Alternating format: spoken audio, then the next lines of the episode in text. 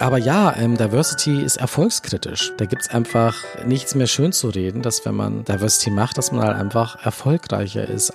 Moin, hallo und willkommen zum Fearless Culture Podcast, in dem es um all das geht, worüber wir viel nachdenken, was uns nachts nicht schlafen lässt, worüber wir aber viel zu wenig sprechen, weil wir uns davor fürchten.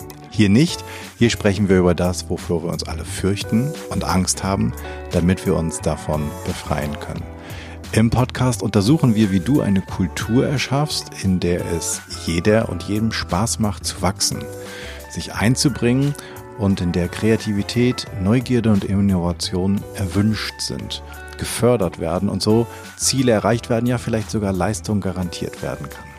Wir schauen uns an, was funktioniert, untersuchen aber genauso furchtlos die Schattenseiten, die genau das verhindern könnten und finden praxisorientierte Lösungswege. Im Podcast unterhalte ich mich mit Menschen, die sich bereits auf den Weg gemacht haben, die furchtlos hinschauen und genauer hinhören, die entweder die richtigen Fragen stellen oder sogar schon Antworten gefunden haben. Heute unterhalte ich mich mit Stuart Bruce Cameron. Er ist und jetzt kommt eigentlich eine relativ lange Latte. CEO und Founder der Ulala Group. Er ist außerdem auch Co-Founder von Panda Woman Leadership Network. Er ist auch der Gründer, und zwar vor einigen Jahren, der Sticks and Stones, Europas größter LGBTQ Jobmesse. Aber all das wird er uns wahrscheinlich gleich nochmal selbst erzählen. Ich freue mich riesig, dass ich heute hier sein darf. Vielen Dank für deine Zeit. Stell dich doch noch einmal selbst kurz vor. Ja, hallo Jan, auch vielen, vielen Dank äh, von meiner Seite aus für die Einladung, bei diesem Podcast mitzumachen. Ähm, ich meine, du hast ja schon ein bisschen was erzählt, ähm, vielleicht noch ein paar andere Details zu mir. Ich bin 41 Jahre alt, ich bin eigentlich gebürtiger Bayer, wohne allerdings seit elf Jahren jetzt in Berlin, also Wahlberliner. Ähm, mein Name kommt zustande, weil ich, du hast ja gerade eben vorher noch gefragt, er ist schottisch, weil mein Vater kommt aus Glasgow, meine Mutter im Stand Allgäu. Ähm, was gibt es noch? Ich bin sehr, sehr glücklich hier in Berlin, kann ich sagen, selbst auch hier zu dieser Corona-Zeit. Und ich bin mit Herz und äh, Niere, oder wie heißt das, ähm, Unternehmer und versuche im Bereich LGBT Diversity ein wenig was zu verändern. Okay. Ähm, bevor ich gleich mit meiner Einstiegsfrage, müssen wir LGBTQ, es gibt so viele Unterschiede, LGBT tatsächlich sehr, sehr viele. I plus, ja. keine Ahnung was. Magst du mal ganz kurz ähm, die Zuhörenden, die noch vielleicht noch weniger davon gehört haben als ich, ähm, aufklären? Sehr gern. Okay, LGBT plus oder LGBTIQ steht für Lesbian, Gays, Bisexual, Transgender People. Und dann gibt's halt natürlich ein paar mehr unterm Regenbogen. Aber um das Ganze abzukürzen, dass es auch für die Zuhörerinnen ähm, einfacher ist, aber auch generell in der Wirtschaft ähm, kürzt man das einfach ab. Wir persönlich sind ein Fan davon von LGBT plus. So, das ist eigentlich so das, das Inklusivste, was man sagen kann, aber auch das Einfachste und kann man dann halt auch im Business-Kontext ähm, ja, schneller erklären, als dass man immer einen großen Buchstabensalat den Leuten versucht zu erklären und den sie sich dann vielleicht noch erinnern müssen. Vielen Dank dafür. Ähm, es geht ja um Fearless Culture und aus deiner Perspektive eine Kultur, in der es weniger Furcht, ähm, eine Kultur, ein Klima, die zum Wachsen ermuntert. Kennst du das oder hast du eine Fantasie davon? Äh, ich, ich hoffe doch sehr. Also ich hoffe, ich hoffe, dass es bei uns in der Arbeit genauso ist. Äh, Fearless Culture. Ähm, ich verstehe darunter unter dem Begriff, also tatsächlich ja angstfrei arbeiten zu können in meinem Unternehmen und ähm, tatsächlich, ähm, das ist eigentlich das Ziel, was ja auch wir mit unserer Firma haben, mit unseren Projekten, mit LGBT Diversity, mit Jobmessen, alles, was wir machen. Wir möchten ganz gerne, dass die Mitarbeiterinnen so sein können, wie sie sind. Und in unserem Fall heißt es halt, dass sie halt ähm, offen out sein können, offen schwul, lesbisch, ohne dass sie Probleme bekommen in der Arbeit, ohne dass sie diskriminiert werden und dass man sie halt eben auch wertschätzt. Und das ist so etwas, was ich früher nicht hatte, als ich noch nicht meine Firma hatte, beziehungsweise erst ganz zum Schluss bei meinem letzten Arbeitgeber, wo auch da der Chef ähm, äh, auf meinem Ufer geschwommen ist und ähm, ich das erste Mal einfach ja ich sein konnte und halt eben auch von äh, von meinem Freund erzählen konnte und so. Und das war richtig toll und dadurch konnte ich mehr ich sein. Allerdings muss ich auch dazu sagen, ist würde ich sagen, ist das nur ein Teil davon, weil selbst wenn du du sein kannst, kann es ja immer noch sein, dass dein Chef oder deine Chefin ein Tyrann ist äh, wegen etwas anderem. Mhm. Aber ich finde, das ist ein großer Teil, ähm, zumindest für LGBT-Menschen, dass sie einfach besser arbeiten können und glücklich sein können in der Arbeit, also offen zu sein. Und ihr helft jetzt mit ähm, eurem Beratungsunternehmen Unternehmen dabei, wie sie wahrscheinlich erstmal sich bewusster werden können, dass sie da nicht ganz offen sind, oder? Ähm, ja und nein. Also vielleicht, wenn man ganz kurz ausholt. Ähm, ich hatte tatsächlich vor elf Jahren, nicht vor einem Jahr, sondern vor elf Jahren, die erste Jobmesse speziell für LGBT-Menschen ins Leben Habe ich ein Jahr gesagt? Du hattest ein Jahr gesagt, ah, ja. Ich weiß auch nicht, wie. Ich weiß auch nicht, wie drauf gekommen bin. Aber mir also kommt es eigentlich auch erst vor, dass es letztes Jahr gewesen okay. ist. Und ähm, das war so ein Novum in Deutschland, das gab es halt noch nicht. Das hat auch eigentlich viele Leute nicht so ganz verstanden. Für was braucht es denn jetzt so eine Jobmesse? Mhm. Speziell für Schwule und Lesben. Warum macht man denn sowas überhaupt? Mhm. Und äh, damit hat einfach alles gestartet und äh, das war auch kein Erfolg. Das erste Mal, das war schon wirklich, ähm, wir hatten gerade mal acht Unternehmen mit dabei und es waren so 200 Teilnehmende und davon würde ich aber sagen, haben wir bestimmt auch noch fünf Putzkräfte dazugezählt, die wir irgendwo gesehen haben. Also wir haben versucht schon so ein bisschen die, die Zahlen zu frisieren. Das machen wir jetzt nicht mehr. Äh, jetzt brauchen wir es nicht mehr, weil es tatsächlich in den letzten zehn Jahren einfach sehr stark gewachsen ist und mittlerweile ist die Messe, gehört eine zu den größten Jobmessen hier in Deutschland. Ähm, da kommen da nicht nur LGBT hin, sondern es kommen auch Leute hin, für die das halt wichtig ist, dass ein Unternehmen LGBT-friendly ist, ja, also dass ein offenes Unternehmen ist und das interessiert ähm, vor allem auch Frauen, haben wir festgestellt. Die kommen da sehr gerne zu uns. Und äh, so hat quasi eigentlich alles gestartet und die Unternehmen haben halt nach und nach begriffen, dass wenn du halt einfach die besten Mitarbeiterinnen haben möchtest, dann musst du sie ja natürlich ansprechen und mhm. du musst sie wertschätzend ansprechen und wenn du das halt eben auch mit LGBT-Menschen machst, dann kommen die halt lieber zu dir, als wenn du sie einfach nur ja akzeptierst oder tolerierst. Das ist halt, ja, das macht nicht ganz so viel Spaß, sagen wir es mal so, oder da fühlst du dich nicht ganz so sehr angesprochen davon, als wenn du wertgeschätzt wirst. Und so hat das alles gestartet und im Laufe der Jahre sind sehr, sehr viele Projekte noch hinzugekommen und natürlich auch, was du gesagt hast, auch die Beratung, dass wir einfach ganz vielen Unternehmen dabei helfen, okay, was kann man eigentlich machen, um so ein LGBT-friendly Arbeitgeber auch zu sein, weil die meisten Unternehmen gar keine Ahnung haben, okay, was soll man denn da eigentlich überhaupt machen mhm. in dem Bereich und genau, und zudem sind tausend andere Projekte, aber vielleicht kommen wir später noch dazu.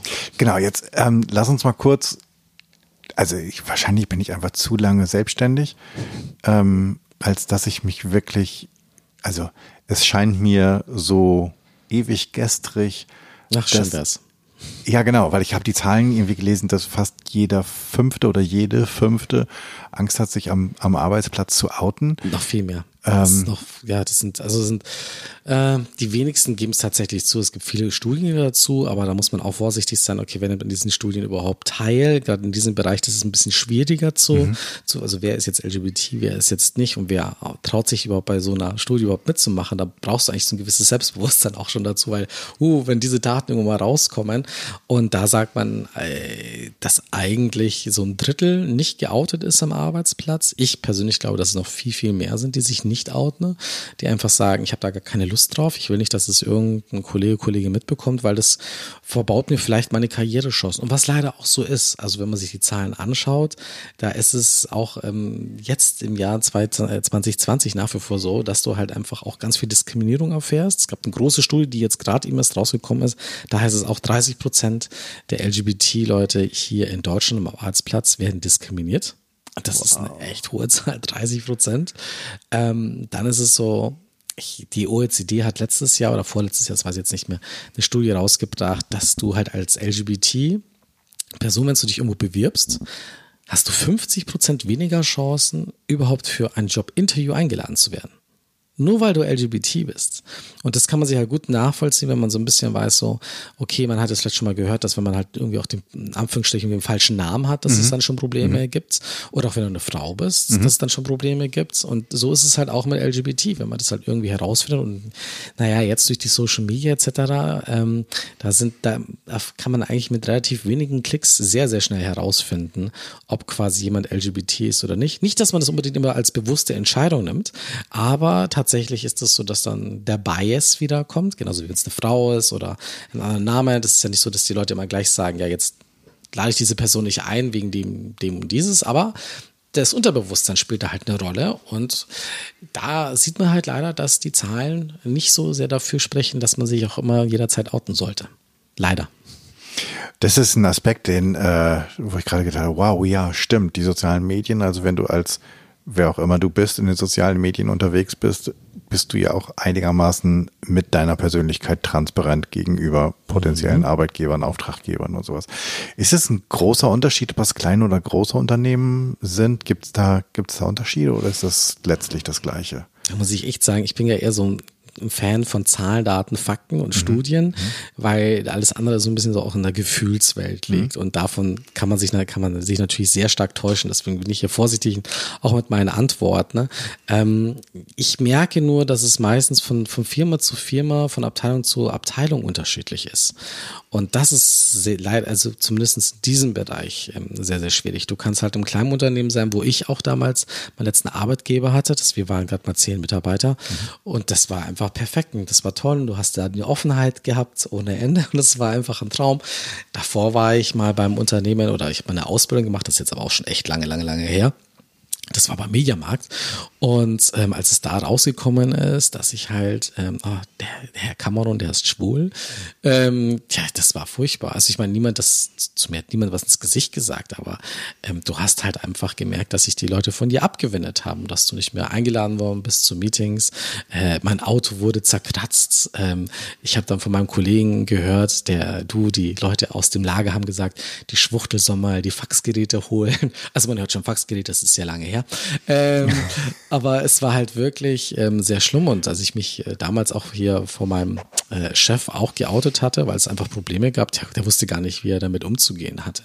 Das hat sich, muss ich sagen, jetzt in vielen großen Unternehmen äh, stark geändert, also mhm. die vor allem Diversity verstanden haben, die kapiert haben, so, das ist jetzt hier nicht so ein schön, schön Wetterheitsthema, sondern das bringt was dem Unternehmen, das ist auch finanziell interessant und wir kriegen die besten Mitarbeitenden und so und deswegen machen das ja eigentlich die meisten großen Unternehmen. Ähm, Finde ich ein bisschen schade, ich würde es ganz gerne, dass man es aus Fairsein macht, aber okay, wenn man sagt, man macht es aus wirtschaftlichen Gründen, ist es auch okay. Ja, ich finde, aber ich finde den Punkt halt so wahnsinnig wichtig, dass ähm, wenn du unternehmerisch denkst oder meinst, betriebswirtschaftlich denken zu wollen, dann hast du einen riesen Vorteil davon, wenn du divers denkst. Es ist nicht so, dass du das machen sollst, weil es schön wäre, du wärst ein besserer Mensch. Das ist uns jetzt erstmal relativ wumpe, sozusagen, wie gut du als Mensch bist. Aber wenn du den wirtschaftlichen Erfolg deines Unternehmens, deiner Abteilung, deines Teams im Auge hast, dann verdammte Axt, krieg irgendwie deine, äh, deine Vorurteile in den Griff. Ja, also ich finde es nach wie vor doch eigentlich richtig, man sollte doch ein guter Mensch sein oder das versuchen zu sein, auch im Arbeitsleben. Das ist, äh, finde ich, sehr wichtig. Ähm, aber ja, ähm, Diversity ist erfolgskritisch. Das ist mittlerweile ist einfach nachgewiesen. Es gibt da, da gibt's einfach äh, nichts mehr schön zu reden, dass wenn man Diversity macht, dass man halt einfach erfolgreicher ist als Unternehmen. Und mhm. deswegen, also Führungskräfte, die Diversity nicht verstehen oder keine Ahnung haben, wie man damit umzugehen hat und das nicht verfolgen und das nicht ernst nehmen, ähm, gehören eigentlich nicht auf diese Position, weil sie wirklich einen Schaden, also sie sind schädlich für das Unternehmen. Mhm. Und ähm, das hat sich aber auch erst in den letzten Jahren wirklich gezeigt und deswegen auch immer mehr Unternehmen das immer ernster nehmen und auch ähm, das nicht mehr tolerieren, wenn man, wenn man quasi einfach versucht, ach, das irgendwie abzuschmettern oder das einfach, ähm, ich kenne es bei SAP, dass es halt einfach nicht funktioniert, wenn Führungskräfte es nicht schaffen, halt auch Frauen äh, vorzustellen für gewisse Positionen. Das, das ist halt nicht mehr möglich. Das, das, das kannst du nicht machen. Ähm, dann wird den Leuten quasi auch beigebracht, was sie machen müssen oder was sie ja ändern müssen, ähm, dass sie das schaffen. Ansonsten müssen sie gehen. Das wäre ja, wenn ich, ich, ich habe heute Morgen was gelesen über ähm, die Kanzlerkandidaten ähm, in der CDU. Das heißt ja, die, bei den nächsten Bundestagswahlen würden die Parteien alle ohne Kandidaten antreten, weil sie bis jetzt nur männliche haben. Die dürften dann nicht, wenn sie keine weiblichen stellen. Ah, das ist ein ganz anderes Thema. Das ist kein ganz anderes Thema, aber das ist auch wirklich sehr traurig anzuschauen, ähm, wie es wie es mit dem Thema bestellt ist und wie mit Frauen umgegangen wird. Ähm, ich meine, es gab ja jetzt gerade eben erst wieder diesen Beschluss gegen das Pari-Pari-Gesetz, also dass dagegen gestimmt worden ist, dass man halt nicht paritätisch ähm, aufstellt. Also jetzt bitte mich da nicht festnageln, da bin ich mhm. jetzt nicht der mhm. Experte da drinnen. Ähm, aber man sieht halt leider, dass, dass auch hier auch Frauen wirklich sehr stark um ihre Rechte kämpfen müssen und dass versucht wird oder diese Strukturen diese patriarchischen Strukturen tatsächlich so standhaft sind, äh, dass die eigentlich schädlich sind. Also in der Politik wie in der Wirtschaft, das hat meistens die Systeme ähm, wirklich so alt sind und diese Machtstrukturen so festgefertigt sind, dass obwohl man weiß, dass eigentlich Diversity funktioniert und gut ist und gut für den Erfolg ist, dass man trotzdem sehr oft Diversity gar nicht zulässt, weil man, weil man dann doch wieder sagt, es ist doch irgendwie einfach, einen Kollegen zu haben, der genauso tickt wie einer selber. Aber und, da sieht man das halt auch, dass nicht alle Menschen unbedingt den unternehmerischen Erfolg auch ähm, quasi ganz vorne als Priorität sind, sondern eher so quasi ihren eigenen Machterhalt und die, dass es ihm persönlich gut geht. Aber wenn man wenn man hinschauen würde, okay, das muss dem Unternehmen gut gehen, dann würde Diversity quasi, das, das, das könnte man einfach nicht, wie soll ich sagen, das könnte man nicht kleinreden. Das wäre eine Erfolgssäule. Die Studien gibt's ja Land hoch und runter in, genau. aus allen möglichen Nationen, ich würde sagen mindestens in den letzten Jahr, zehn Jahren. Ähm, und deswegen könnte man eigentlich sagen, die wenigsten Unternehmen. Aber du hast, ähm, ich will mal auf das sozusagen in die, in die Lösungsebene mhm. versuchen zu kommen. Ähm, ich habe von dir vor kurzem gelesen, dass du gefordert hast, dass äh, äh, homophobe und transphobe Führungskräfte eigentlich auch abgemahnt werden müssen oder, oder geahndet bis werden zur Kündigung. müssen. Bis, bis zur Kündigung, genau. Ähm, kennst du Beispiele oder kennst, arbeitest du mit Unternehmen daran, die ähm, solche, solche, solche Tools dabei sind zu implementieren oder auszuprobieren oder darüber nachzudenken?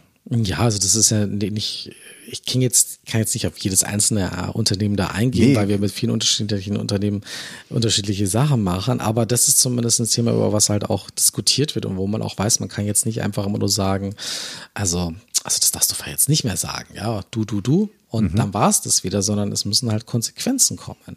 Ansonsten ähm, wird es auch nicht ernst genommen. Das ist in, leider in ganz vielen Unternehmen ist es noch so, dass äh, dass das Problem ist, dass zum Beispiel, ich habe das erst wieder letztens erlebt, ähm, und das war jetzt vor ein paar Monaten, ich weiß nicht, dieses oder letztes Jahr, ähm, dass eine Frau ähm, zur äh, Diversity-Beauftragten, was noch schlimmer, die hatten eine Diversity-Beauftragte, aber dass diese Frau zu der Diversity-Beauftragten hingegangen ist und hat sich über ihren Chef beschwert, der halt einfach regelmäßig sich über was sie anzieht, mokiert, Witze macht oder halt eben auch zu nette Komplimente gibt, sagen wir es mal so. Mhm. Und dann hat aber diese Diversity-Beauftragte, als sie sich das angehört hat, sie tatsächlich gefragt, na ja, müssen sie sich denn auch so anziehen?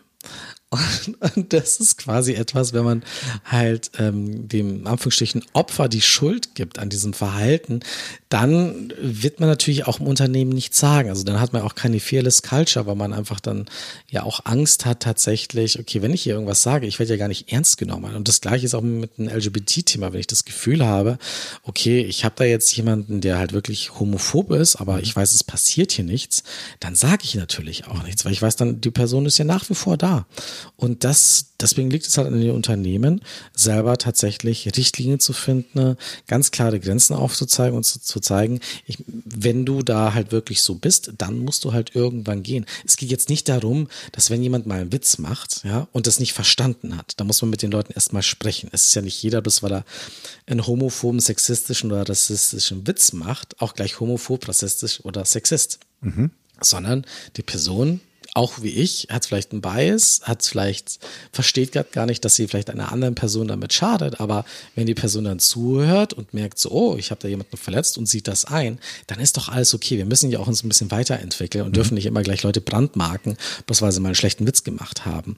Ähm, aber Leute, die halt dann einfach sagen, nee, das ist mir aber egal, ich bleib dabei und ich sehe das so und ich, ich will äh, nicht mit Frauen zusammenarbeiten, ne? oder die riechen oder ja, so, so, so ein äh, Hintergrabscher, den will ich bei mir nicht im Team haben. Ja, gut, das kann halt nicht sein, weil Homophobie ist keine Meinung. Und deswegen, tschüss.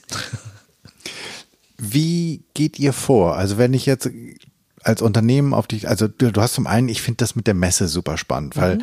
ähm, damit bist du relativ früh hier unterwegs gewesen. Mhm, Wahrscheinlich waren die ersten. Die, okay. Ähm, wie sind, also wie, wie ist die Reaktion von Unternehmen? Also wahrscheinlich muss doch erstmal das Bewusstsein überhaupt geschaffen werden, wow, wir haben da ein Thema oder stimmt. Ähm, wir sollten, ich meine, gibt es, gibt es so ein, keine Ahnung, gibt es irgendwas, wo, wo, was, was ich überhaupt nicht im Kopf habe, wo Unternehmen darauf gestoßen wurden? Also der, das Einzige, was mir einfallen würde, ist sozusagen Tim Cook, der jetzige CEO von Apple, der relativ offen ähm, mit seiner Homosexualität umgeht und da auch nie einen Hehl draus gemacht hat. Mhm. Aber ich habe auch nicht das, also vielleicht ja auch nur in meiner Fantasie, ich habe das Gefühl, na und? Oder, oder gibt, gibt es so Auslöser von die, die so Meilensteine waren? Mm, naja, also das eine Thema ist, was man generell bei Diversity ähm, also ich sehe da Diversity eigentlich ist, ist für zwei Sachen sehr wichtig. Das ist eine ist der Abbau von Diskriminierung, mhm. aber das andere ist dann auch tatsächlich Diversity zu nutzen zum Empowerment von, von deiner eigenen Firma. Und das, was du jetzt gerade eben angesprochen hast, na ja, ist denn das jetzt zum Beispiel, also ist es denn jetzt so wichtig, dass Tim Cook, da merkt man einfach, naja, für dich ist es halt kein Problem. Und kein Problem, das ist quasi so das mit der Diskriminierung. Und das ist ja schön, wenn man da mal einen Haken dran machen kann. Ich bin auch ein großer Fan davon, dass man da doch irgendwann mal einen Haken nimmt, aber dass man dann dazu kommt, Diversity wirklich zu nutzen und äh, das Positive daran zu und, und das, die, die Entfaltung davon äh, zu betreiben. Und deswegen mehr und mehr Unternehmen halt auch kapiert haben, ja gut, wir haben kein Problem damit, aber hey, wenn wir damit irgendwie bessere Produkte machen können oder wenn wir dadurch einfach noch bessere Mitarbeitende bei uns ins Unternehmen bekommen, naja, dann investieren wir dann natürlich. Mhm. Und deswegen machen sie das auch. Und deswegen, wie gesagt, wir haben das vor elf Jahren haben wir damit gestartet mit acht Unternehmen. Letztes Jahr waren es 118 Unternehmen und fast 3000 äh, Besucher, die wir ähm, auf der Messe hatten, auf der Six Stones. Und da sind die meisten Unternehmen sind einfach da, weil sie sich zeigen wollen, wir sind ein offenes Unternehmen. Uns ist es egal, ob jemand eben homo oder hetero ist. Hauptsache, du bist gut. Wir mhm. wollen dir aber zeigen, bei uns kannst du eben so sein, wie du bist. Mhm. Und ähm, äh, komm doch zu uns statt zur Konkurrenz. Und äh, Sie wissen natürlich auch, dass diverse Teams, diverse Gedanken auch besser sind. Deswegen investieren sie mehr und mehr. Und am Anfang waren es nur die Branchenführer, ähm, die tatsächlich an sowas teilgenommen haben. Und das geht jetzt wie so kaskadenmäßig, geht es jetzt irgendwie weiter runter. Und immer mehr Unternehmen merken, begreifen so, okay, das hat anscheinend einen richtigen Sinn. Und das hilft uns als Unternehmen und wir werden natürlich besser. Und deswegen machen wir das. Ich habe auch äh, letztes Jahr habe ich mit dem Personalchef von SAP, Kava, ich weiß jetzt nicht sein Nachname, aber das ist für mich etwas zu kompliziert gerade eben, ähm, gesprochen, warum auch er persönlich so viel auf dem Bereich LGBT plus macht, weil er, er ist selber heterosexuell, er hat sich da auch von mir geoutet, ja, ich, ich habe es auch akzeptiert. Ähm, und ähm, dann hat er zu mir gesagt, na ja, also für uns ist einfach das Ziel, ähm, die besten Mitarbeitenden zu haben. Das ist das A und O. Und das bedeutet für uns, wir müssen dort die Leute abholen, was für sie wichtig, wo wir sie ansprechen können. Und ähm, LGBT ist ein wichtiger Part der Identität von, von den Menschen. Und deswegen können wir nicht einfach nur jetzt sagen, uns ist das egal, sondern wir wollen den Leuten zeigen, hey, so wie du bist, ähm, so wollen wir dich auch haben bei uns im Unternehmen. Und deswegen investieren wir dort rein. Und das, das finde ich super. Und ich finde eigentlich, so sollte man diesen Ansatz auch haben. Gar nicht immer mit diesen, äh, mit Diskriminierung, dass es da Probleme gibt. Ja, die, die gibt's auch. Und das ist nicht schön und daran muss man arbeiten. Aber man sollte immer dazu hinkommen, Diversity tatsächlich halt auch zu nutzen. Und das ist toll. Und wer will nicht in einem offenen Unternehmen arbeiten? Deswegen, was ich da auch noch, und da bin ich jetzt aber zu Ende mit dieser Frage, ähm, LGBT Diversity, ja, also diese die Handhabung im Unternehmen, wie ich damit umgehe, ist ja nicht nur für LGBT-Menschen. Das ist für alle anderen Unternehmen auch. Genauso wie General Diversity ist nicht nur für einzelne Gruppen, sondern wenn man es richtig macht, das ist auch für den heterosexuellen Cis-Mann, äh, privilegierten Mann ähm, auch gut, weil das bedeutet, dass Er Unternehmen. meint mich gerade. Hm? Wahrscheinlich, ich weiß nicht, ich weiß nicht, wie privilegiert du bist, aber das, das, das fehlt, das kommt auch noch hinzu. Aber das, für die muss es halt auch gut sein. Und die fühlen sich eben auch wohl, wenn sie sagen, okay, hey, jeder kann so sein, wie er ist, ist doch Genau. toll und wir lernen voneinander stark. Das findet jeder toll. Genau. Ähm, und das, das meinte ich ja ganz anfangs. Also ich glaube, dass ich da halt einen weißen oder blinden Fleck habe, weil ich in dem Sinne wirklich privilegiert bin, als dass ich die Herausforderung nie hatte in meinem Leben. Ähm, jetzt habe ich als, als jetzt habe ich als Führungskraft oder als Unternehmensinhaber sozusagen das Ganze erkannt, denke, wow, da müssen wir was machen. Was machen wir denn? Also dann gehst du eigentlich am besten äh, in drei Wochen auf unsere Webseite, weil da kannst du ein Audit machen. Also wir haben bisher auch schon so, man kann so ein LGBT Diversity Audit machen, dass man einfach mal sieht, wo stehen wir überhaupt, weil die Leute einfach oder die Unternehmen meist nicht wissen, okay, wir haben doch gar keine Probleme damit. Das ist schon mal gut, ja? aber da mal zu gucken, wie schaut es in den Strukturen aus. Naja, da muss ich dir kurz ins Wort fallen. Wir haben keine Probleme. Als ich, ich in unserem Gespräch eben, ich habe gesagt, na, Tim Cook, ja und?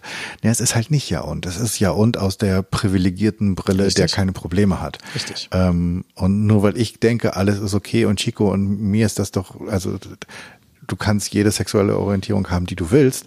Ähm, das ist dann vielleicht bei mir ganz schön, aber ich muss auch zusehen, dass es bei allen anderen so ist. Richtig, genau. Und deswegen, das ist halt auch zum Beispiel Part von dem Audit, also dass man auch eine Umfrage macht. Ja? Also wir haben ähm, extra das, weil die Unternehmen das halt nicht wissen, wo stehen wir, was sollen wir machen, ähm, helfen wir denen dann tatsächlich mit diversen Fragen sind über, es ist ein Fragenkatalog über, ich glaube, 70 Fragen, alles in dem Bereich, was man so machen kann als Unternehmen, LGBT-friendly zu sein. Und dann ist natürlich ganz wichtig, selbst wenn man an den Strukturen dann gearbeitet hat und dass man zum Beispiel eine Ansprechperson hat im Unternehmen, die sich mit diesem Thema auskennt. Also am besten macht diese Person natürlich auch Diversity, ja, kennt sich aus, dann nicht nur mit LGBT, sondern auch Und mit ist ein bisschen anders drauf als die Dame, von der wir gerade gesprochen haben. Genau, und dass die halt wirklich gut Bescheid weiß über dieses Thema und dass, falls es dann mal ein Problem geben sollte, dass man sich an diese Person wenden kann. Das ist zum Beispiel einer der Punkte, ja, einer von 70, die man einfach so machen kann. Und dann, wenn man aber selbst die Strukturen hat, dann ist es zum Beispiel auch mal wichtig, auch das Mitarbeitenden Umfragen. Ich muss ja schon wieder ins Wort fallen. Jetzt habe ich also, aber nur weil ich diese Person eingerichtet habe, habe ich ja noch, passiert ja nichts. Okay, ich habe jetzt irgendein Büro, in das kann ich gehen. Ähm, Ich sag dir, es sind ja, ich kann ja, du, wie gesagt, es sind Fragenkatalog über 70. Das sind ganz, ganz, ganz, ganz viele Sachen, wo wir nachfragen, wo du an den, an den Stellen, denen du arbeiten kannst. Und gleichzeitig musst du aber dann halt eben auch nachfragen bei deinen Mitarbeitern, wie schaut's denn da überhaupt aus? Weil was du denkst, dass das alles ganz fein ist, musst du natürlich auch eben mal erstmal nachfragen, hineinholen ins Unternehmen. Ja, wie schaut's denn eigentlich bei uns aus? Wie sehen denn das die anderen? Sehe ich, sehe nur ich das so, dass es eigentlich alles fein oder gut ist oder nicht? Und dann ist halt auch, ich meine, solche Umfragen ja zu machen, das ist auch ein Thema für sich, weil da muss man sehr vorsichtig sein. Wenn man die falschen Fragen stellt, bekommst du auch leider die falschen Antworten. Ne? Und wenn dann aber auch bei rauskommt, was du schon gesagt hast, naja, ist doch kein Problem. Wie ich schon vorher gesagt habe, das ist ja nur die eine Seite der Medaille. Ja? Das ist ja schon mal super, wenn ich dann. Und dann sollte man das aber zeigen, weil wenn man tatsächlich ein offener Arbeitgeber ist und es ist hier und jeder kann sich hier wohlfühlen und es wirklich, darauf kommt es nicht an, sondern äh, wie gut bist du und dann sollte man das eben zeigen. Dann soll man nach außen hingehen, tatsächlich, das gehört ja zur Employer Brand auch dazu, zu sagen, hey, wir, wir sind so ein fearless Unternehmen, ja. Bei uns kannst du dich einbringen und das dann zeigen, weil dann bewerben sich wieder natürlich mehr äh, Leute bei dir, weil ich kann dir sagen, für LGBT-Menschen ist zumindest auf, äh, in Deutschland ähm, auf Platz eins die Wichtigkeit, wie LGBT-friendly ein Unternehmen ist. Erst danach ist das Gehalt. Also tatsächlich, du kriegst Leute darüber schneller als das Gehalt. In der UK ist es umgekehrt. Das Gehalt ist auch auf Platz eins und dann kommt erst LGBT und dann kommen die anderen Werte, wie die auch alle anderen haben. Aber so wichtig ist es für LGBT-Leute eben, dass sie sagen, gehe ich jetzt zu diesem Unternehmen hin oder nicht? Also du verlierst halt einfach äh, potenzielle äh, Bewerberinnen, wenn du nichts machst in diesem Bereich. wow. Okay, ich hoffe, ihr habt das jetzt gerade gehört. Und was? Okay, hast du noch so Übrigens ein paar? ist das gleiche auch mit Frauen. Ich sage auch immer, ein ganz kurzes Beispiel nur, weil dass man das ist, ich finde, man kann es sehr gut dadurch sehen. Ähm, weil selbst wenn man im LGBT-Bereich was macht, heißt das nicht, dass man in anderen Bereichen gut ist. Ich selber habe damals bei der Messe mit der Sticks and Stones, als wir es das erste Mal gemacht hatten, ähm, da waren auf der Messe von diesen 200 Leuten, waren 97 Prozent Männer. Und ich habe mich noch gefragt, äh, was ist jetzt das Problem? Und da war ich so ein bisschen wie du. Ich habe doch kein Problem mit Frauen. Ja, also was soll denn das? Und da habe ich ihm erstmal gedacht, naja, vielleicht haben die, vielleicht haben die Frauen gar keine Lust auf Karriere. Das war so mein erster Gedanke, den ich hatte, weil ich habe doch da was, ich habe da nichts gesagt, jeder durfte hier kommen. Ich habe gesagt, für Schwulessen, Bi, Trans, also was soll denn das? Und ich war ein bisschen sauer, ehrlich gesagt. Aber dann habe ich mich mit Frauen unterhalten und habe sie halt auch gefragt, so, ja, warum, warum kommt denn hier keiner? Was ist denn da los? Und dann haben die, ich kürze es jetzt einfach ab, wir haben uns auf einen Kaffee getroffen und die sind mit mir da durchgegangen und die haben mir ganz schnell aufgezeigt, dass du Frauen nicht ansprichst. Alleine nur ein Beispiel zu nennen, mein Speaker-Programm, ich hatte 40 Speaker dort gehabt. Ähm, als ich das Programm initiiert hatte, habe ich ganz schnell ja, nach Themen geguckt, haben sich natürlich viele Männer, Männer gemeldet und dann hat sie mich nachgefragt, ja, wie viele Frauen hast du in deinem Programm? Ich so, weiß ich nicht, keine Ahnung. Ich habe nachgeschaut, ich hatte null Frauen. Ich hatte null Frauen in meinem Programm gehabt vor elf Jahren. Und das war also heute gar nicht mehr vorzustellen, aber damals war das eigentlich noch gang und gäbe, dass sämtliche Konferenzen so waren. Und natürlich habe ich damit keine Frauen angesprochen. Und gab es noch viele andere Punkte. Und wir haben das dann geändert und hatten nach drei Jahren von drei Prozent sind wir auf 47 Prozent Frauenanteil bekommen auf unserer Messe. Und natürlich mit einem erheblichen Wachstum ähm, verbunden. Und das ist halt auch, wo es mir auch selber wieder gezeigt hat, Diversity in allen seinen Facetten ist sehr, sehr wichtig für deinen Unternehmenserfolg. Und das Gleiche ist halt eben auch für LGBT. Es geht nicht darum, nicht ein Problem zu haben, sondern du musst die Leute ansprechen, dass du sie halt eben erreichen kannst. Egal ob LGBT, Leute mit Migrationshintergrund, äh, Frauen und so weiter und so fort. Schönes Beispiel. Vielen Dank, dass du das äh, geteilt hast. Ähm, was kann ich ganz konkret? Also ich kann zum einen ein Audit machen, das es in Kürze bei euch auf der Webseite geben Jetzt wird es Geld kosten, aber deswegen sage ich, Leute, wartet noch ein bisschen. Ihr bekommt dann tatsächlich ein kostenloses, weil wir haben, wir bringen einmal im Jahr jetzt den LGBT äh, DAX 30 Index raus, wo wir die DAX 30 Unternehmen ranken. Mhm. Und die müssen auch dieses Audit durchlaufen. Also sie, Wie bekommst du die dazu? Ähm, wir sind sehr sichtbar, sagen wir es mal so, und wir haben sie sehr nett gebeten, ähm, aber auch gesagt, wenn sie es nicht machen, dann filmen wir das für sie aus. Und nachdem aber viele dieser DAX-Unternehmen auch schon was machen in dem Bereich, haben sie wahrscheinlich sich überlegt, machen wir es lieber selber, mhm. bevor wir nicht so viele Punkte bekommen, was stimmt. Und jetzt haben, also dieses Jahr, letztes Jahr waren es 22 von 30, dieses Jahr waren schon 25 Unternehmen, obwohl unser Fragenbogen immens groß geworden ist. Also es ist das, was wir auch generell anbieten, Unternehmen, wo es Geld kostet. Also wir schenken gerade den DAX 30 30 Unternehmen hier ein kostenloses Audit. Die anderen Leute zahlen dafür Geld dafür. Und jetzt machen wir das ein bisschen abgespeckt, ohne Nachweise. Und so wird es deshalb jetzt auf unserer Webseite geben, dass einfach die Unternehmen besser nachvollziehen können, okay, wo stehe ich eigentlich überhaupt und was kann ich eigentlich genau machen? Weil die meisten Leute, gerade größere Unternehmen, denken immer daran, na ja, ähm, machen wir vielleicht so einen Regenbogen irgendwo hin, ja, mhm. am besten die Social Media, furchtbar. Oder wir gehen zum CSD auch erst bitte viel, viel später, nicht am Anfang. Oder, ähm, oder keine Ahnung. Also sie machen halt meistens, das ist meistens generell Diversity wird meistens nicht sehr strategisch angegangen und das ist aber sehr wichtig, dass es halt funktioniert und dass es nachhaltig ist. Wenn du da einfach nur irgendwie mit Aktionismus machst, dann hält das meistens nicht lange an. Also diese Ansprechpartnerin für Diversity wäre dann wahrscheinlich eher so einer der wirklich guten ersten Punkte. Das ist auf alle Fälle nicht. Sollte, jedes Unternehmen sollte das eigentlich haben. Gut, das hast du beim kleinen Unternehmen. Jetzt, wir sind jetzt auch zwölf Leute. Ja, also äh, speziellen Diversity-Beauftragten kann ich mir gar nicht leisten. Ähm, aber das ist halt so, das muss halt dann eben auch der Chef vorleben. Deswegen tue ich mich tatsächlich auch in diesem Thema weiterbilden. Nicht nur mit LGBT, sondern auch mit den allen anderen Bereichen. Und ähm, das hängt halt immer so ein bisschen ab, was für eine Unternehmensgröße hast du. Mhm. Aber ich finde eigentlich so ab einer Unternehmensgröße, ab mindestens, also spätestens ab 100 Leuten brauchst du so etwas bei dir drinnen. Das ist auch so Personen. Und wenn du es dir auch von extern holst, dass sie dich dann sensibilisieren dafür, dass du Unconscious Bias Trainings erstmal machst, dass du überhaupt ein Bewusstsein dafür bekommst. Dass Können wir da ganz Trainings kurz für all die, die zuhören, Unconscious Bias Trainings, macht ihr die? Ja. Okay. Machen wir auch. Erklärst du mal ganz kurz, was das ist? Also jeder von uns hat so ein, also wir haben unendlich viele Biases. Das bedeutet, dass wir halt irgendwelche Vorstellungen haben, wie gewisse Menschen um uns herum einfach sind.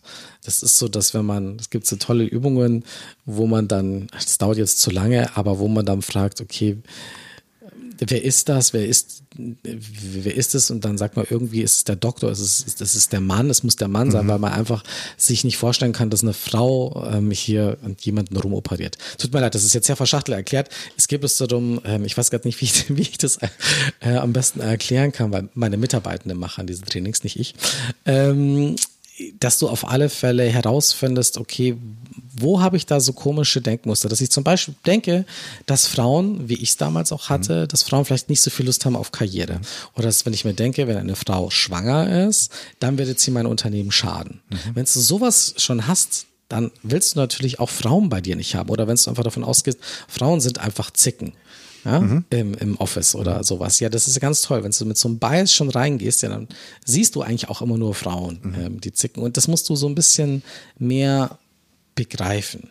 Und wenn du da sensibilisiert wirst auf deine eigenen Biases, die du so hast, das hilft so ein bisschen. Aber ich sage auch nur, dass es nur ein bisschen hilft, so ein bisschen zu verstehen. Ah, okay, ich denke immer, dass ich äh, jemanden einstelle, ähm, weil die Person gut ist und äh, darauf kommt es mir an. Und dann wird sie auf einmal feststellen, oh nee, ich habe doch so eine gewisse Präferenz an Menschen herum und ich, ich, ich bin doch nicht so objektiv, ähm, wie, ich dies, äh, wie ich das dachte. Mhm. Dass ich, ähm, es gibt ein ganz schönes Beispiel davon, ähm, von so einer Oper, die einen ganz kleinen Frauenanteil hatte. Und man hat sich immer gewünscht, man möchte eigentlich ganz gerne mehr Frauen in dieser Oper haben. Und da hat man dann diese, man hat einfach mal gesagt, vielleicht liegt es daran, weil man die Menschen sieht, wenn sie reinkommen in diesen Raum und dann spielen sie was vor und dass man dann vielleicht so eine Entscheidung macht, weil man diese Person einfach nur sieht. Und was schon mal erstmal, es wurde erstmal, okay, stopp. Sie haben es gemacht. Es gab wieder naja, Leute haben sich wieder vorgestellt. Ähm, danach wurde wieder entschieden, okay, wen wird man wieder einstellen. Und da war das wieder so, dass man hauptsächlich Männer eingestellt hat, obwohl man sie dieses Mal nicht sehen konnte. Und da hat man sich gefragt, aha, okay, dann liegt es anscheinend vielleicht doch einfach, dass diese, vielleicht können anscheinend Männer dann doch besser spielen als die Frauen. Und dann ist jemandem aufgefallen, dass allerdings ähm, der Boden, den sie hatten, ähm, wo sich die Leute halt beworben hatten, das war so ein, ich weiß nicht, was das äh, Beton, keine Ahnung, was es war. Man konnte auf alle Fälle hören, wenn Frauen Stöckelschuhe anhatten. Und nur, also nur daran, diesen Geräusch, konnten die Leute in der Jury einfach schon merken, dass es eine Frau, das war im Unterbewusstsein. Und man hat das wieder so gemacht. Und deswegen hat man das rausgenommen. Das war dann irgendwie ein Stoffboden, keine Ahnung. Man hat es auf alle Fälle nicht mehr gehört. Und zack, was ist passiert? Der Frauenanteil hat sich erhöht, beziehungsweise die Jury hat sich dann äh, einfach für viel, viel mehr Frauen ent äh, entschieden. Und wegen nur, wenn ich mir nur so anhöre, es geht nur so um Stöckelgeräusche, dass mhm. du quasi, dass deine Beiße anspringen. Mhm was ja im Unterbewusstsein abläuft. Das, die haben ja nicht, oh, ich höre einen Stöckelschuh, sondern im Unterbewusstsein abläuft. Wie glaubst du, wie das in einer Bewerbung ist? Dass wenn du ein Bild siehst auf einer Bewerbung, wenn du da einen Namen siehst, wenn du siehst, wie alt diese Person ist, du sofort denkst, ah, die Person ist so alt, die kann wahrscheinlich das und das nicht mehr. Da kommen alle deine Beiße äh, zum Zuge. Deswegen so ein Bias-Training hilft ungemein. Allerdings, das ist meistens, ich merke, es ist ein kurzfristiger Effekt. Du musst sowas tatsächlich regelmäßig machen, immer mal wieder. Ansonsten verlierst du das wieder. Sonst gibt es nur dieses das, Aha, aber. Das macht ihr mit Unternehmen, dass ihr dann ganze Teams sozusagen genau, durch wir so durch meistens so mit Führungskräften, mhm. äh, Führungskräfteschulungen, weil bei denen ist tatsächlich eigentlich die wichtigsten, eigentlich sollte es jeder haben, aber mhm. meistens kannst du jetzt nicht unbedingt alle da durchlotsen, aber Führungskräfte, das sind eigentlich die ersten, die das verstehen sollen und die das wissen müssen, dass die Bias haben, weil ansonsten, ähm, ja, machen sie ja ähm, nach wie vor falsche Entscheidungen. Und nicht mal bewusst. Das nicht ist, glaube ich, das, das Wichtige daran, sozusagen, dass es halt unbewusste genau. ähm, Entscheidungen sind. Und du das kannst dich wahrscheinlich sogar eigentlich, das finde ich super cooles Beispiel. Eigentlich kannst du sogar was Gutes im Sinn haben und entscheidest dich trotzdem falsch. Das ist ja sehr dein, oft der Fall. Weil dein Unbewusstes ja. immer sagt, nee, nee, Hase, wir entscheiden uns doch anders. Ja, ich meine, man merkt es ja auch, ich, ich zum Beispiel, ich kenne wenig Männer, die äh, sagen, nee, ich, also ich will bei uns keine Frau drin haben. Also es war vielleicht mal früher der Fall, aber mittlerweile kenne ich so viele Männer, die auch pro sind und die sagen, die wollen auch noch Frauen nach oben bringen und die wollen ihnen helfen. Allerdings auch da wegen Biases, wegen den Systemen funktioniert funktioniert es halt ähm, leider nicht. Wie, wie, wie wir sehen, ich meine, dieser gute Wille, den wir jetzt immer hatten, mhm. ich habe jetzt letztens hier wieder bei einer Diversity-Konferenz vom Handelsblatt, The Shift hieß das, ähm, da ging es auch, da ging es um die, um die Quote, um die Frauenquote, dass man die halt nicht mehr nur in Aufsichtsräten haben möchte, sondern generell im Vorstand. Ne? Weil bei Bitte. Aufsichtsräten hat es funktioniert, seitdem man eine Quote hat, und bei den anderen halt eben nicht. Und es würde noch über 100 Jahre dauern, dass es da irgendwann zu einer Gleichberechtigung kommt. Und ähm, ich muss auch sagen, ich habe am Anfang, ich war absolut gegen Quote. Ich habe immer gesagt, es muss doch eine Person bekommen, die so die, die beste ist für diesen Job, aber es funktioniert nicht. Die Systeme lassen das nicht zu. Die Leute wollen nicht Macht abgeben oder sie haben Biases ohne Ende, deswegen funktioniert es nicht. Und deswegen eigentlich wäre ich zum Beispiel zumindest kurzfristig dafür, für eine gewisse Anzahl von Jahren, dass wir eine Quote einführen, noch im Vorständen, dass es fair zugeht und dass die Unternehmen davon natürlich auch profitieren. Ich sage zu dem Thema, wir würden immer noch ähm, ohne Anschnallgurte durch den Verkehr fahren, wenn das irgendwann mal freiwillig gewesen wäre. Ja, genau. Ja. Und ich glaube, wir, wir Funktioniert, wir Menschen wollen sowas nicht. Nee, wir müssen Systeme halt wirklich auch zu Neuerungen zwingen, weil ich finde, dieses Bias-Thema ist deswegen so wichtig, weil man daran gut erklären kann, dass wir selbst wenn wir bewusst es nicht wollen, trotzdem unbewusst immer wieder alte Entscheidungen treffen, weil wir halt Angst vor Veränderungen, vor Neuem haben. So genau. sind wir halt gebaut. Wir sind halt die kleinen Schisshasen, die nachfolgen. Wir sind keine Roboter. Nee, genau. Gott sei Dank. Aber ja, und wir haben alle, übrigens auch ich, auch ich habe ganz viele Bias und auch ich mache immer Fehler, man muss immer wieder auch korrigiert werden. Das ist halt ein, das ist ein, auch Diversity, das ist halt nicht irgendwie so eine Checkliste und dann hast du fertig, sondern das ist ein, das ist ein Prozess und das dauert und das bleibt das ist wie so Marketing oder Sales oder so, das schaltest du ja auch nicht irgendwann mal ab. Mhm. Das muss einfach immer da sein. Und ähm, nochmal auf, um, um auf diese Umsetzungsebene zu kommen, das heißt, ihr begleitet Unternehmen fortwährend, also ihr habt quasi wie so ein wie ein Fitnesstraining nur für, für Diversity und seid in den Unternehmen dauerhaft unterwegs? Das ist ein schönes Beispiel. wie du es gesagt hast, Fitnessbude. Ich hoffe mal nicht, weil da schließt man meistens Verträge ab und geht nie hin. Also ich zumindest. ähm, nein, ähm, das hängt immer, das hängt immer davon ab, wo die Unternehmen stehen. Also wir machen meistens mit den Unternehmen eine Analyse, wo sie jetzt gerade eben stehen, wo wollen sie hin und für was, was kann man alles machen in dem Bereich. Und ein paar Geschichten begleiten wir sie und, und anderen halt eben nicht. Also man kann als Unternehmen auch ganz, ganz viel selber machen.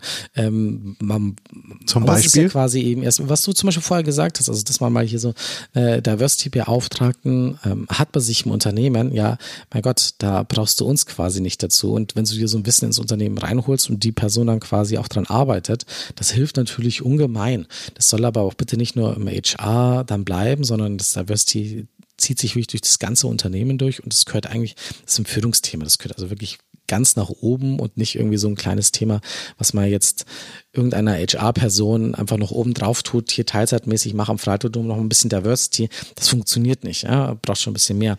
Ähm, aber das ist zum Beispiel eine Sache, von der ich sehr viel halte. Aber es gibt halt einfach, man muss sich das immer angucken eben, wo steht das Unternehmen und wo will es hin? Und da machen wir unterschiedliche Sachen. Wir, wir haben, machen aktuell sehr viele Führungskräftetrainings tatsächlich, äh, teilweise auch weltweit mittlerweile, ähm, um die Leute dort abzuholen, zu sensibilisieren, warum eigentlich überhaupt dieses Thema. Das ist tatsächlich, was ja natürlich auch viele Leute nicht verstehen, vor allem wenn sie kein Problem damit haben, dass sie erstmal realisieren, wow, das ist eigentlich hier auch, das ist toll, ich kriege dadurch noch mehr bessere Mitarbeitende und wir machen, wir arbeiten unsere Unternehmenskultur und das ist, finde ich auch wichtig. Ähm, bis hin, dass wir auch ganz spezifisch sind, dass wir jetzt mit der Deutschen Bahn zum Beispiel entwickeln wir einen Transgender Guideline, dass man also äh, wie geht man der, der Deutschen Bahn damit um, dass wenn eine Person halt jetzt nicht mehr äh, Maria heißen möchte, sondern Frank und will durch diesen ganzen Prozess durchgehen, dass du als Unternehmen weißt, wie geht man damit um und wo gibt es Ansprechpersonen und wie, ist, wie sind diese Steps und wie outet man so eine Person natürlich auch in dem Team und das sind ganz, ganz, ganz, ganz viele unterschiedliche Sachen, die da berücksichtigt werden und da, genau, machen wir jetzt zum Beispiel diesen Guideline zusammen mit der Deutschen Bahn und das ist, gilt dann auch für alle Mitarbeitenden in diesem Unternehmen. Das ist, genau, das hängt halt immer von Unternehmen zu Unternehmen ab, was wir da genau machen. Ähm, ich habe jetzt gerade mal so ein bisschen zurückgedacht an die Unternehmen, in denen ich ursprünglich mal, ähm, also in denen ich Ausbildung gemacht habe und sowas. Ähm, das ist jetzt auch eine Zeit her. Das Thema Diversity spielte in vielerlei Rollen keine Rolle. Ähm, und ich weiß jetzt aus Gesprächen auch im Podcast mit Menschen, ähm, wo es um, um schwarze Menschen geht und Menschen, die ähm, sich als ähm, BIPOC identifizieren, dass es immer schwierig ist, wenn das, ähm, ja, wenn das Outen oder das, das, ähm, das Problematisieren eines Umstandes nicht von dem Betroffenen kommt.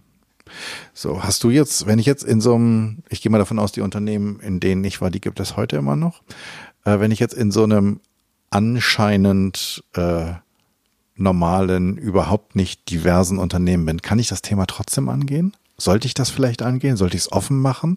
Als eine betroffene Person? Nee, als nicht betroffene Person. Ich Ja, bin jetzt ich- ich Führungskraft viel, viel in einem, in einem Ja. Unternehmen mit 50 Leuten. Bei mir gibt es augenscheinlich, es hat sich noch niemand geoutet. So, es, anscheinend gibt es niemanden. Die scheinen alle irgendwie so ganz stinknormale Heteros zu sein wie ich. Und wie, und, und, und trotzdem denke ich so, wow, ich, irgendwie würde ich das Thema gerne angehen. Also ich habe das auch schon gehabt, dass Unternehmen sagen, Herr Cameron, also wir finden es ja schön, was Sie machen, aber wir brauchen sowas nicht, weil bei uns arbeiten keine.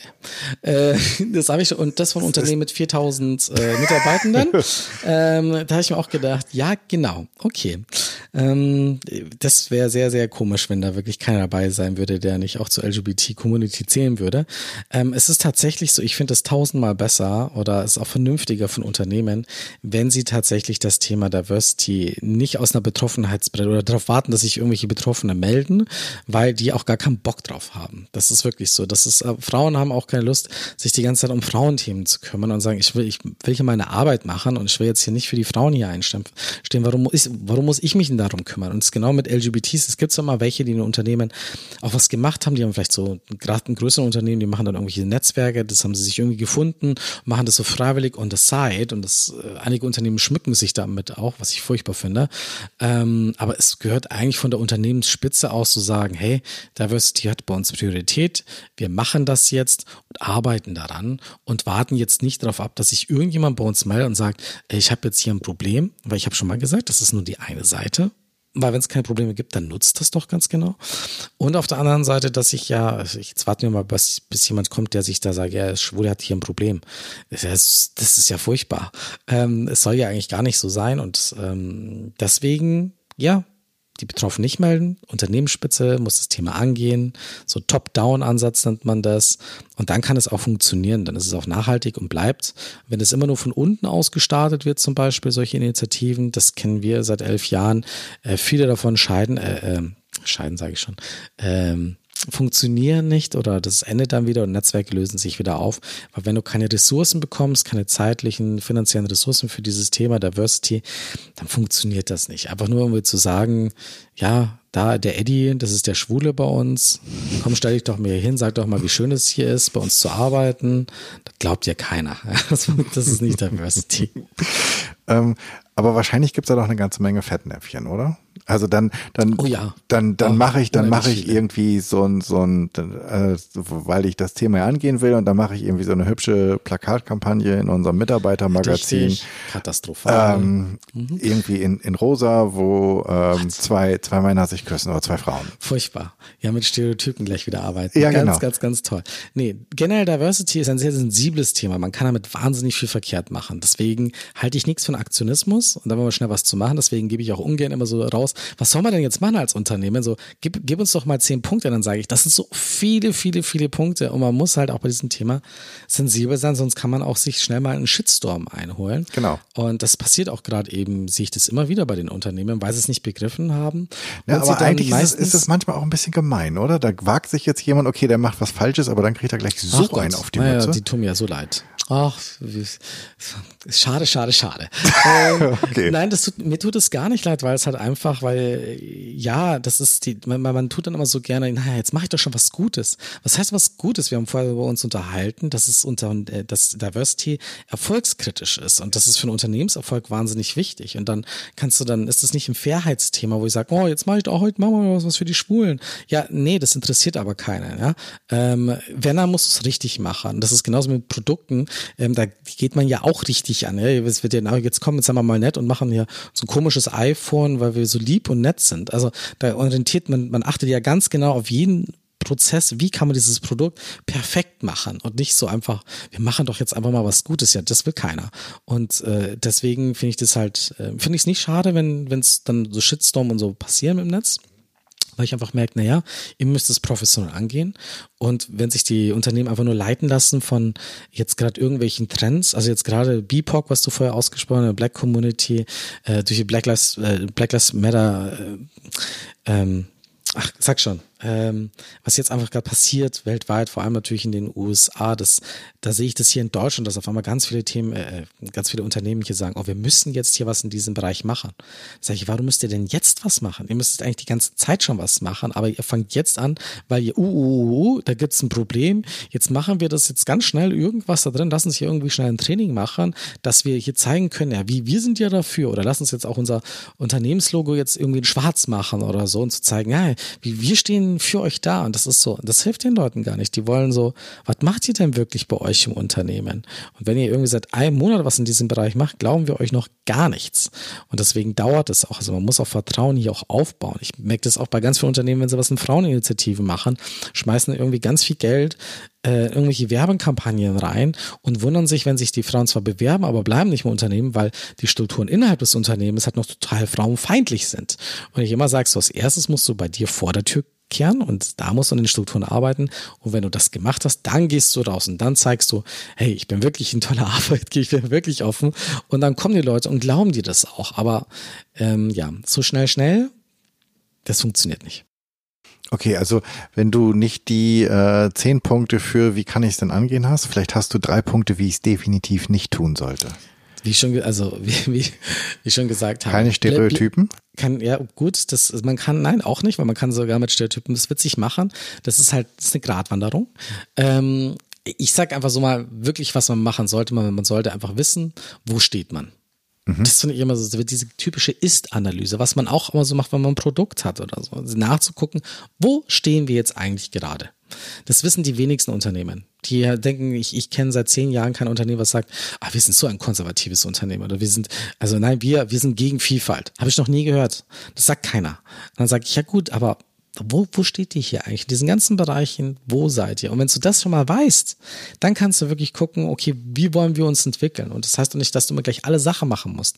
Kleine, kleine Steps. Die meisten Leute wollen immer so ein großes, jetzt müssen wir einen großen Wurf müssen wir machen. Nein, mach's langsam. Das kann auch unauffälliger sein. Es müssen nicht gleich alle Leute mitbekommen, was ihr alles macht. Versucht erstmal tatsächlich standfest zu sein, zu wissen, wer ihr seid, für was ihr steht. Ich merke auch Unternehmen, die sehr authentisch sind, dass sie halt zum Beispiel sagen, hey, ehrlich gesagt, auch auf der Sticks and Stones zum Beispiel da, da sind nicht nur Unternehmen, die seit 100 Jahren LGBT Diversity machen. Da gibt's auch einige Unternehmen, die mal, die sind jetzt erst kurz dabei, aber die es für sich erkannt haben und gesagt haben, wir wissen jetzt, wo wir stehen und wir möchten da ganz gerne auch schon mal Flagge zeigen. Wir möchten da schon mal sagen, hallo, wir sind da. Aber sie sagen auch gleich, wir sind hier noch am Anfang. Also wir müssen hier noch dran arbeiten. Das finden die Leute aber toll. Keiner erwartet das. Auch bei Frauen ist genau das Gleiche. Die erwarten nicht immer, dass alles perfekt ist. Die sind schon mal happy, wenn sie wissen, oh, ihr wisst, dass noch nicht alles gut läuft und die arbeitet daran und nimmt das ernst das finden die, die, dann finden das halt dann auch eben die Frauen toll und helfen da vielleicht sogar mit. Aber dieses so zu tun, als ob und irgendwelche Broschüren zu drücken und schau, ah, wie wir Vielfalt lieben und wir sind jetzt beim CSD mit dabei und irgendeine Frauengala sponsern wir auch noch, sage ich, das ist nicht, das ist nicht glaubwürdig, das funktioniert einfach nicht. Also zumindestens kann ich nur sagen, von meiner Seite aus, ich sehe es seit elf Jahren und das klappt nicht. Es muss äh, langsam und nachhaltig sein, dann funktioniert's. Ähm das finde ich einen ziemlich guten Aufruf oder ein Appell sozusagen an all die, die jetzt gerade zugehört haben. Bevor wir jetzt in die Abschlussfragen eintauchen, wenn ich das jetzt gehört habe und ich möchte mit dir, mit euch irgendwie in Kontakt kommen, wo finde ich euch? Wie mache ich das? Du gehst einfach auf die Webseite ulala.com ja, mit U ganz wichtig. Und äh, äh, Ulala Group sind wir und da findet man, da kann man mit uns Kontakt gehen und dann sieht man auch alles, was wir machen. Ist ja eben nicht nur die Sticks and Stones oder Beratung. Wir haben verschiedene Netzwerke, die wir aufbauen. Wir haben Indexes, wir haben äh, Audits, alles Mögliche, ähm, was zum Thema LGBT Diversity kommt. Da sind wir, glaube ich, so die Experten hier in Deutschland für dieses Thema. Ähm, das ist meine, meine Empfehlung auch, man sollte Diversity immer ganzheitlich sehen, aber auch dann immer wieder in die einzelnen Säulen, ob das jetzt Gender Diversity ist oder Ethnic Diversity etc., dass man wirklich jede einzelne betrachtet, weil ähm, sich niemand wirklich von Diversity so ansprechen lässt. Ja, wenn ich jetzt so eine, keine Ahnung, ähm, ich mache jetzt eine Diversity-Jobmesse, würde auch sich niemand davon angesprochen fühlen, weil ich bin jetzt nicht diverse. Ich bin halt eine Frau oder ich, ich komme, ähm, keine Ahnung, aus den USA oder ich bin schwul, aber ich bin nicht Diversity. Okay. Also bei euch auf der Webseite. Ja. Ähm, wenn ich eine Bühne bauen würde und ich würde dich einladen zu sprechen vor 100 Leuten, worüber würdest du sprechen und vor wem möchtest du sprechen? Also ich spreche ja schon so auf so vielen Bühnen, deswegen, ähm, okay, wenn ich es mir jetzt wirklich genau aussuchen könnte, aber nur 100 Leute, das ist mir eigentlich fast zu wenig. Also ich will ja viel, viel, viel mehr Leute erreichen. Ähm, Also ich muss ja jetzt zugeben, du hast mir die Frage ja eigentlich schon vorher mal geschickt per E-Mail und ich habe vergessen, mir Gedanken darüber zu machen. Deswegen ist das jetzt echt spontan und nicht nachgedacht. Ähm, ich, ich sag mal was anderes, ja. Ähm, und zwar, das ist eine Geschichte, die mir persönlich wahnsinnig geholfen hat und die finde ich so wichtig, dass mehr Menschen darüber nachdenken würden und ich glaube, ihr ganzes Leben würde sich sehr stark verändern und sie würden wirklich zu glücklicheren Menschen werden, wenn, wenn sie das machen würden. Soll ich erzählen, was es geht? Ja, bitte, bitte, bitte. Ich bin ja ganz das gespannt. Ist wirklich, ich muss einfach sagen, das war die, die Abs mit Abstand beste Übung, die ich in meinem ganzen Leben je gemacht habe, beziehungsweise die mit mir gemacht worden ist und das mein Leben so fundamental verändert hat und ich auch wirklich sagen kann, seitdem an wurde ich zu einem glücklichen Menschen und das hat und das ist auch geblieben. Das ist auch wirklich so geblieben und ich richte mein komplettes Leben danach Du kannst aus. echt einen Spannungsbogen aufbauen. Oder? Jetzt erzählst Ja. Jetzt kommt's. Und zwar, das ist der Doktorbesuch.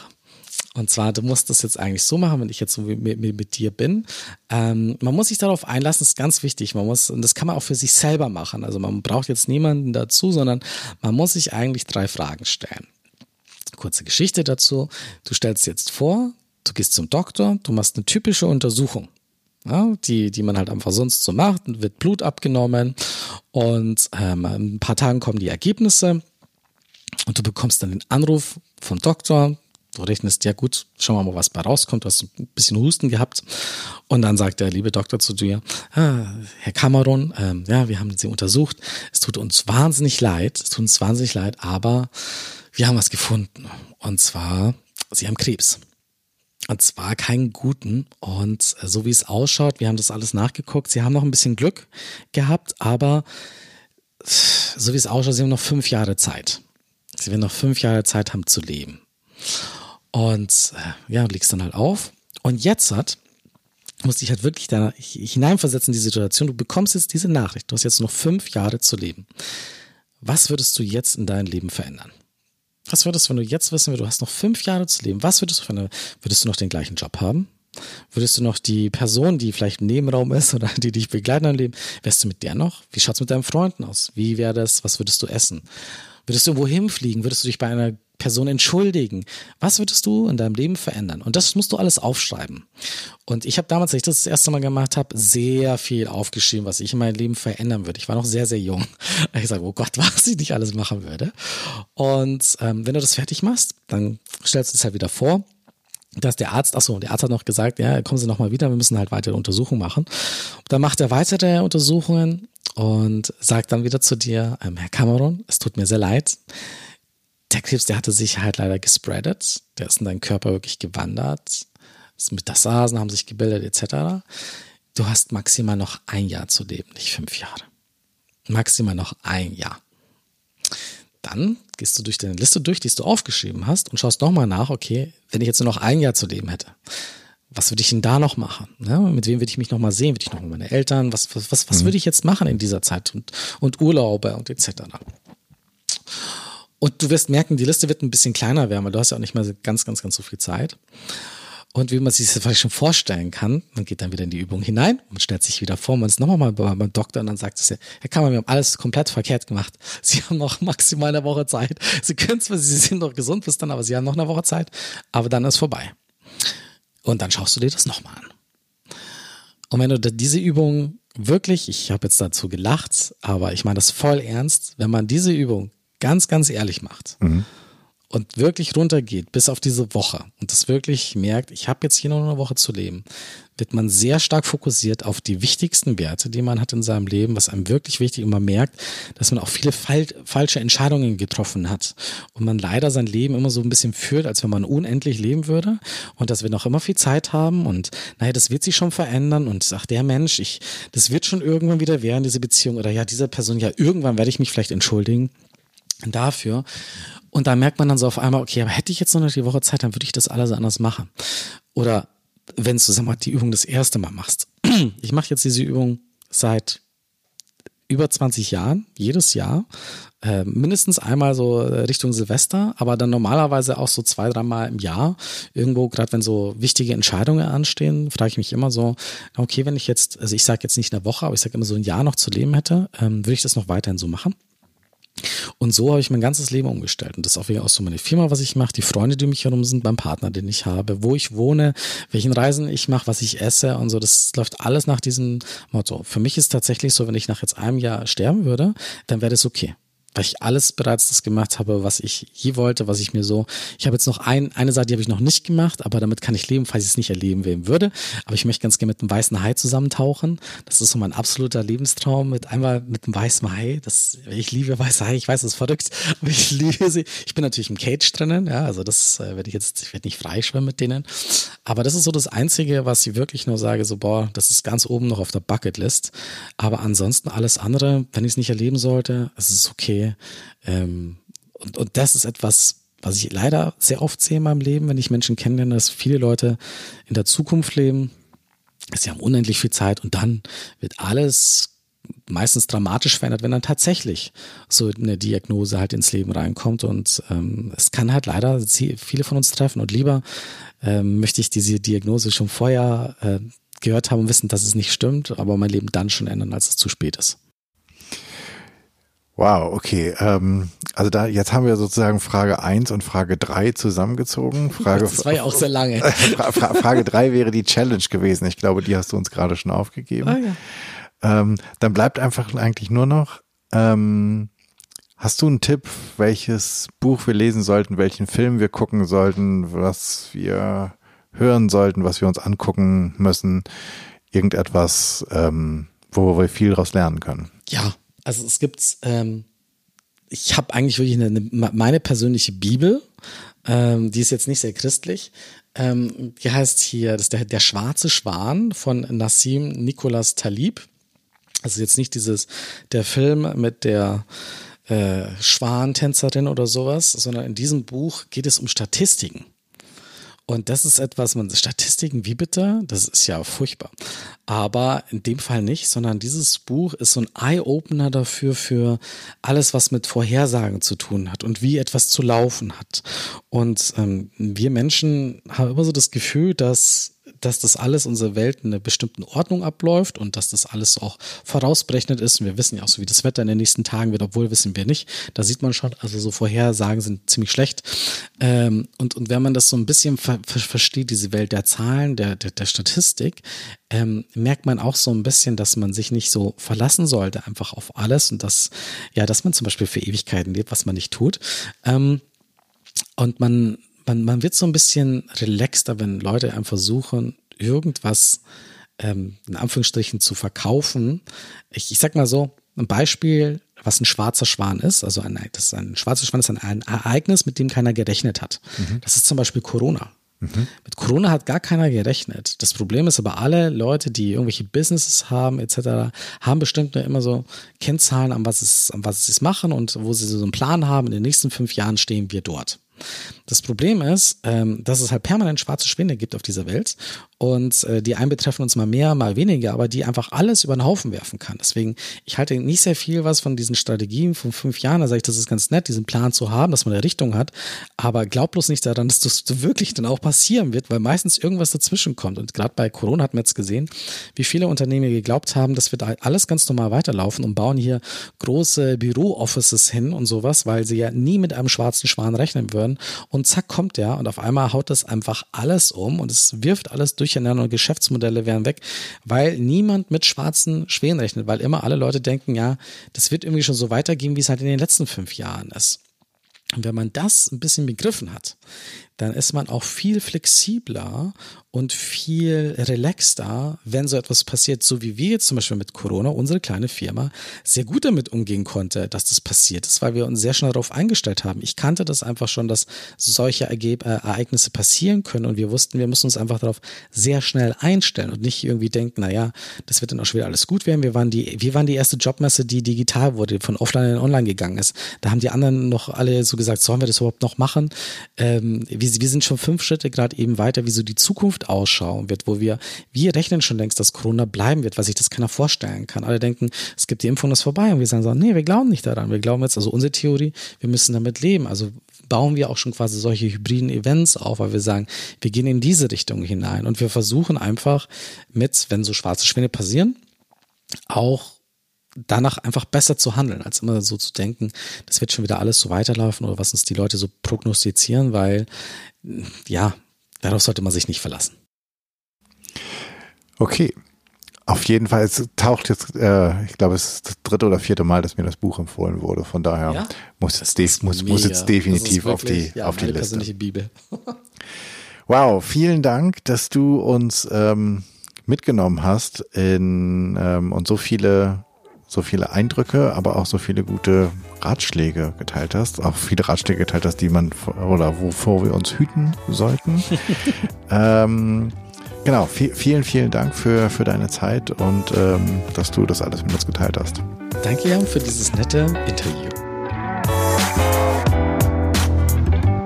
Das war's. Ich danke dir fürs Zuhören. Ich hoffe, es hat dir gefallen und es hat dich neugierig gemacht, einmal über das Thema Diversity und LGBTQ in deinem Unternehmen, in deiner Kultur nachzudenken. Es hat dich inspiriert, darüber nachzudenken, wie du furchtloser werden kannst, wie du eine Fearless Culture erschaffen könntest.